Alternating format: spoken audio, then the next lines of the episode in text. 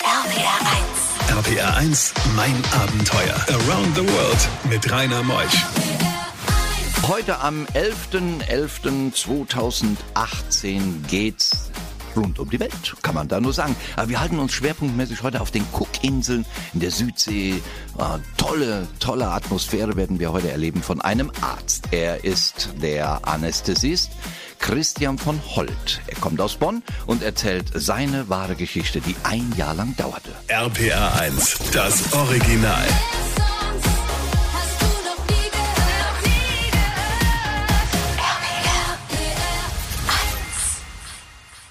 RPR 1, mein Abenteuer mit Rainer Meutsch. Christian, moin. Guten Morgen. Du bist Anästhesist und legst Menschen schlafen. So ist es. Das ja. habe ich zumindest eine ganze Weile lang gemacht. Ja. Wie lange studiert man eigentlich daran? Also das äh, Studium ist ja das Studium der Medizin, also der ganz normale Arzt Beruf, den man ja ausübt und man muss eine Facharztweiterbildung machen, die dauert nochmal fünf Jahre. Boah, und hast einen Doktortitel? Den habe ich auch gemacht, den habe ich tatsächlich so ein bisschen nachgezogen. Viele haben den schon im Studium, bei mir war es dann während des, während des Vollzeitarbeitens habe ich den noch nachgemacht. Sag mal, was passiert eigentlich? Ich krieg den Blinddarm entnommen und werde jetzt zum Schlafen gelegt. Was machst denn du da? Was spritzt du da rein? Was passiert in meinem Körper? Also ich spritze dir in den meisten Fällen Propofol. Das kennst du vielleicht von Michael Jackson, aber der Unterschied ist, bei uns ist ja ein Arzt dabei, deswegen ist das kein Problem. Und das Propofol legt dich ganz angenehm schlafen und du verschläfst die ganze Nummer und wachst auf ohne Blinddarm, ohne Gallenblase, hm. aber hoffentlich guter Stimmung und ohne Schmerzen. Und ähm, was wird da im Kopf oder im Blut oder was bewirkt Naja, im, im Kopf, also es gibt da verschiedene Theorien. Letzten Endes weiß man das so hundertprozentig auch gar nicht, wie jetzt die ganzen verschiedenen Substanzen diesen Zustand der Narkose und der Bewusstlosigkeit herbeiführen. Das hat was mit Zellmembranen, mit Rezeptoren zu tun. Ich glaube, das wäre jetzt ein bisschen zu technisch, wenn wir mm. da zu sehr ins Detail gehen. Auf jeden Fall schafft es die Substanz ins Gehirn äh, und legt da deine Nervenzellen, wenn du so willst, schlafen und damit verlierst doch du das Bewusstsein. Und du kannst das genau sortieren? Zehn Minuten, 20 Minuten, eine Stunde? Das hat viel mit Erfahrung zu tun auch. Mhm. Es gibt natürlich gewisse Dosierungen, die man einhalten muss. Man muss auch immer wieder ein bisschen was nachspritzen.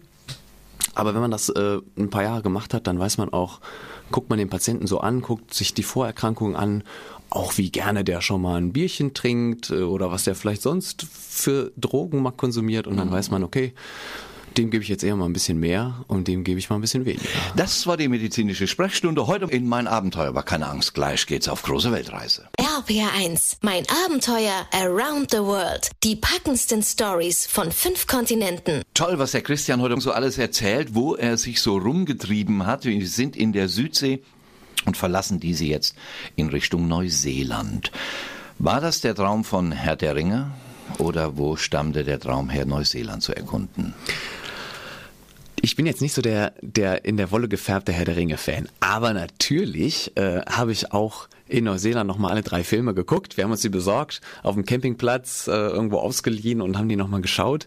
Und ähm, es ist schon stark. Also diese Landschaften, man erkennt das auch wirklich wieder, diese weiten Ebenen und äh, man kann sich dem Herr der Ringe-Gefühl da auch echt nicht entziehen. Ich bin natürlich auch nach Hobbiten, also dieser dieser Kulisse von Herr der Ringe gefahren Ursprünglich war der Wunsch dahin zu fahren, aber eher, dass das halt auch so ein Ziel ist, was ganz weit weg ist. Alle schwärmen davon. Jeder zweite war schon mal da und die Bilder sehen auch super aus. Also war für mich klar, ich muss da mal hin. Auch teuer, weil du hast ja schon viel Geld gelassen in der Südsee. Auch teuer, ja, so dieser ganze, die ganze Region unten, Australien, Neuseeland, die sind schon für, für uns äh, Mitteleuropäer vom Währungskurs her eher teuer. Ja. Wie kamst du denn auf die verrückte Idee, den höchsten Absprung der Welt zu machen? Also ich habe vor einigen Jahren meinen ersten Fallschirmsprung tatsächlich auch äh, auf der Insel Oahu in Hawaii gemacht und ähm, das war ein ganz irres Erlebnis und ich habe mir gedacht, das machst du irgendwann nochmal. Und auch in Australien, da bot sich oft die Gelegenheit, aber in Neuseeland habe ich dann so ein Pärchen getroffen, die haben auf einem Campingplatz gearbeitet und sollten diesen Sprung promoten. Dafür haben die den selber einmal machen dürfen. Und äh, das war irgendwie ein Tag vorher gewesen, als ich die sprach. Und dann erzählten die mir total begeistert davon. Und während wir so durch den Wald liefen, war mir klar, okay, du musst das machen. Das ist irgendwie was Besonderes. Das ist anders als die ganzen Sprünge, die sonst in Australien angeboten werden. Wenn du nochmal einen machst, dann das Extrem und das war der und deswegen habe ich den gemacht. Da kommen wir gleich drauf. Kurz nach halb 19.000 Fuß sind knapp sieben Kilometer hoch. Wie er das erlebte und überlebte. Gleich. RPR1, mein Abenteuer mit Rainer Meutsch. Christian von Holt, heute hier Arzttitel hat er, Anästhesist ist. Er kommt aus Bonn und ist jetzt in Neuseeland vor dem Sprung seines Lebens. Beschreibe ihn.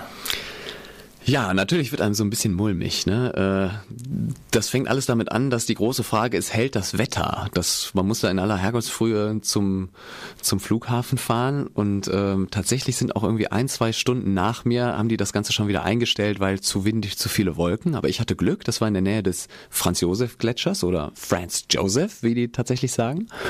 Und ähm, dann stehst du da in einem roten Overall und äh, steigst in dieses Flugzeug ein, kriegst Sauerstoff, weil man fliegt so weit nach oben, dass die Luft da tatsächlich ein bisschen dünn wird.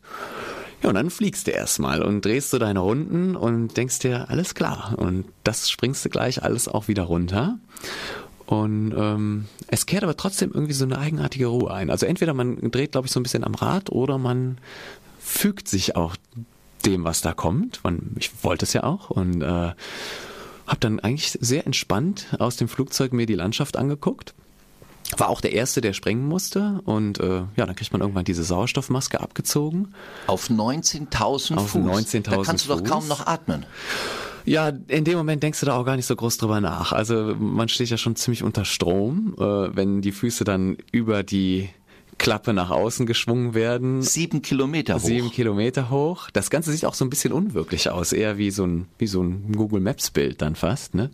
Und äh, du kannst echt die ganze Insel äh, fast sehen, also zu beiden Seiten. Und wenn man dann rausspringt und diese 85 Sekunden freier Fall hat. Anderthalb Minuten. Da, das ist echt eine Zeit, in der man sich auch in Ruhe angucken kann. Ach, da vorne, hör mal, da war doch der Campingplatz oder da, ach, da ist der See neben dem Mount Cook.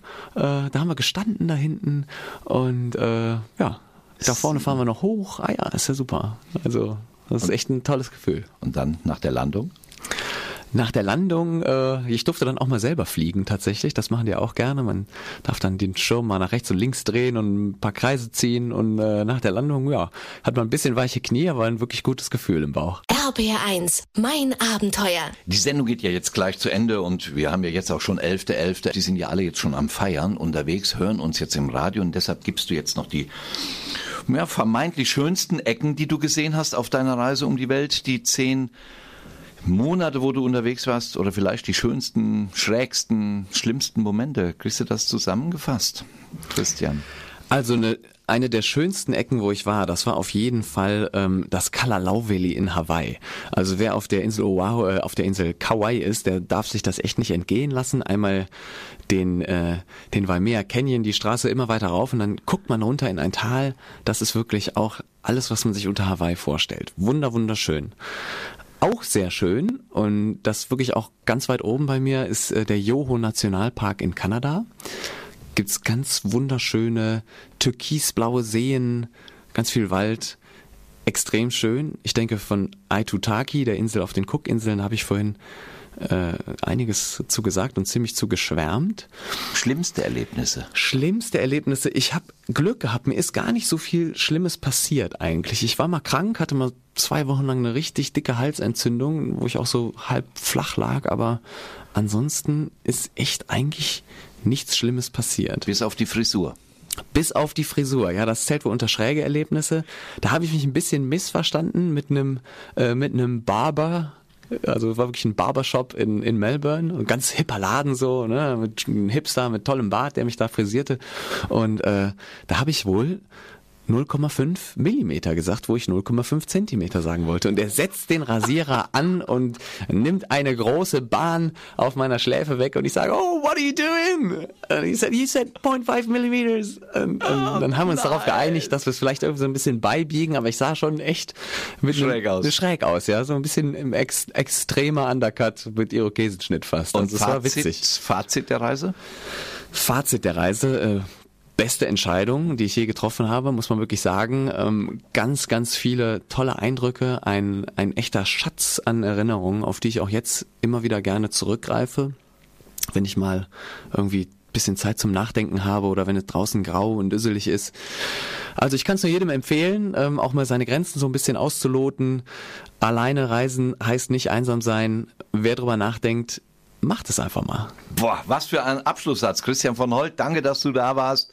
Nächste Woche kommt Daniela Ernst aus Mainz. Sie pendelt zwischen zwei Welten. Mal lebt sie sechs Monate hier, mal sechs Monate dann in Afrika und hilft armen Menschen. Kenia wird unser Zenit des Beitrags sein. Freue mich auf euch. Nächsten Sonntag. Ich bin der Rainer. Tschüss. RPR 1. RPR 1, mein Abenteuer. Around the World mit Rainer Meusch.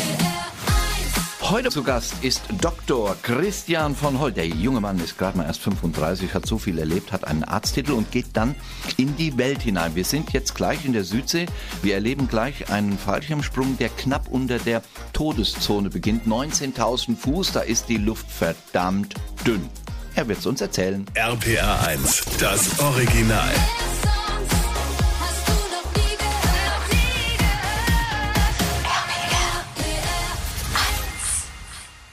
Bei diesen Geschichten hält die Welt den Atem an. RBR1, mein Abenteuer mit Rainer Meutsch. Christian von Holt ist hier, kommt aus Bonn. Bist du da eigentlich auch aufgewachsen, geboren? Da bin ich auch aufgewachsen, ja.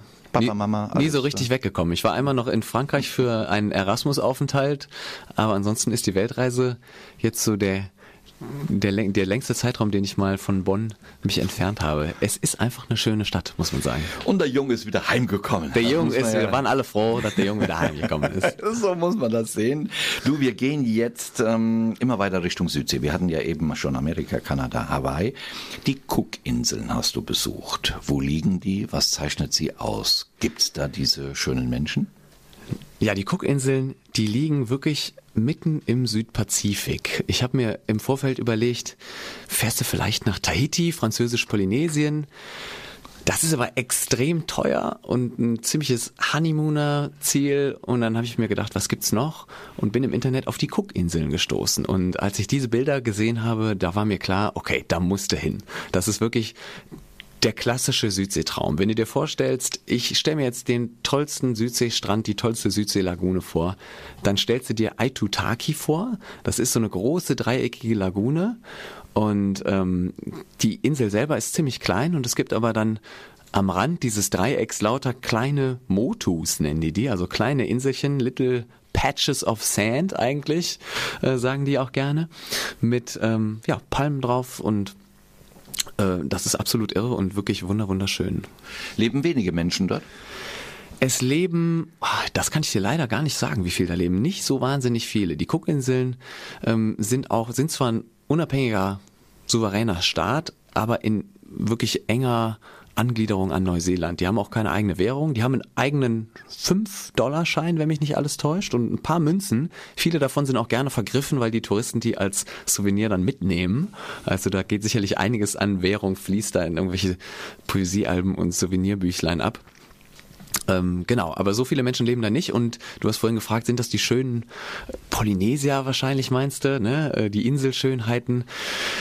Also die sind eher ein bisschen stämmig. Die Maori, die kommen ja aus Neuseeland und die sind damals in der ähnlichen Bevölkerungswanderung, müssen da auch welche bis auf die Cookinseln vorgedrungen sein und aber auch welche aus dem polynesischen Raum. Also es ist echt so ein Gemisch, die sprechen auch polynesisch, können sich mit denen aus Tahiti und Hawaii verständigen und haben aber auch irgendwie was von den Maori. RBR1, mein Abenteuer mit Rainer Meutsch. Dr. Christian von Holt ist heute hier. Eben erzählt er uns, wie man einen schlafen legt. Und jetzt inspiriert er uns zu einer großen Reise. Irgendwann hast du gesagt, ich will das nicht mehr, gell, mit der Anästhesie. Ja, ich habe den Job ja eine ganze Weile gemacht und auch über viele Jahre immer mal wieder so überlegt, ist das eigentlich was, was du auf Dauer machen willst? Wie sind so die Perspektiven langfristig?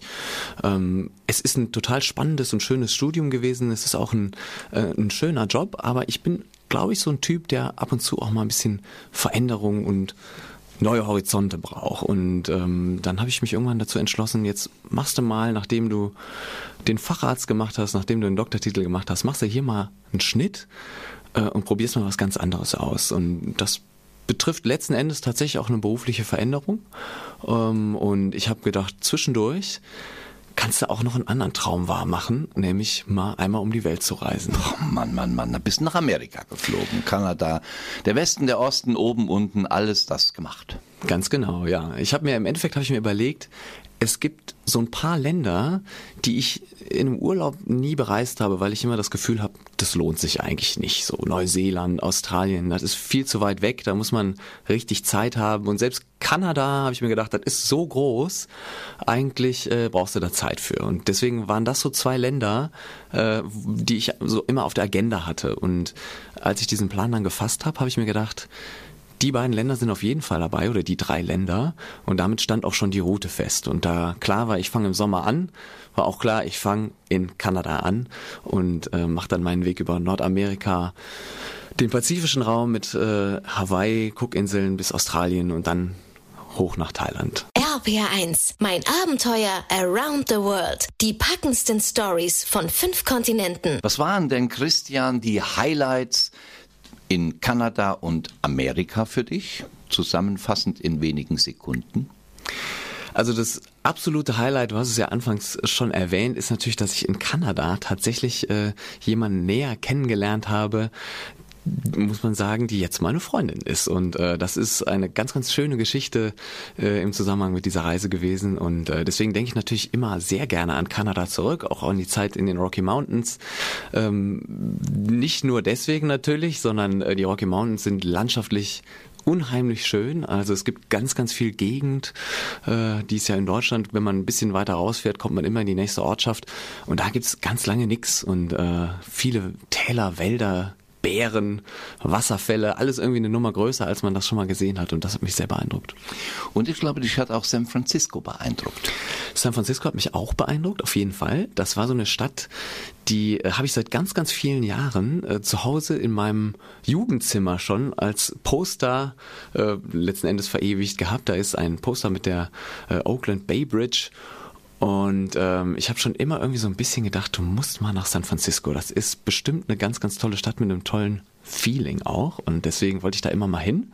Und ähm, sie hat mich auch sehr beeindruckt. Und vor allem die andere Brücke, die Golden Gate Bridge, die habe ich äh, irgendwie, das war noch nicht mal unbedingt beabsichtigt, aber jeden Tag dieser fünf Tage, die ich da war, war ich irgendwie an oder in der Nähe dieser Brücke. Also einmal habe ich eine Stadtrundfahrt gemacht und bin da drüber äh, Die gebrettert. Golden Gate Bridge. Die Golden Gate Bridge, genau. Äh, da drüber gebrettert mit so einem roten Bus oder ich bin mal mit dem Fahrrad drüber gefahren auf einer Radtour bis zu so einem Aussichtspunkt und ähm, hatte auch echt Glück. Man sagt ja, die Brücke ist irgendwie zu, ich weiß gar nicht, wie viel Prozent der Tage eigentlich im Nebel. Ähm, und bei mir war es immer schön und ich habe sie immer gesehen. Ich glaube, 97 Prozent steckt im Nebel da. Ich war auch so oft da, habe sie so oft im Nebel gesehen. Spannende Geschichten und gleich erleben wir glühende Lava. RPR1, mein Abenteuer. Wir könnten natürlich jetzt jede Menge von Amerika erzählen, Christian, aber wir gehen mal in die exotischen Regionen. Fangen wir mal auf Hawaii an. Die glühende Lava, gibt's die wirklich da?